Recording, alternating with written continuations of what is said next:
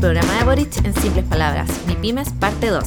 La propuesta del Banco Nacional de Desarrollo tiene como consecuencia atraer, desarrollar y retener profesionales y hacer una tarea de acompañamiento para el crecimiento de las MIPIMES también con el apoyo vinculado de universidades y CFTs.